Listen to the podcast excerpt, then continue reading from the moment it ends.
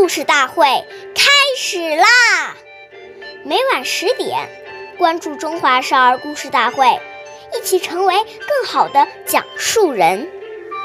岁月易流逝，故事永流传，弘扬中华瑰宝，传承红色基因。我是中华少儿故事大会讲述人尚凌宇，一起成为更好的讲述人。今天我给大家讲的故事是《故事大会红色经典故事》第二集《毛泽东道歉》。今天我给大家讲一个开国领袖毛泽东爷爷的故事。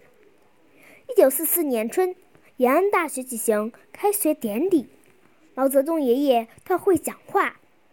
他说：“我们伤害了好多好同志，我作为中央主要领导要负责。”现在向大家赔礼道歉。他一边说，一边脱帽向大家行了三个鞠躬礼。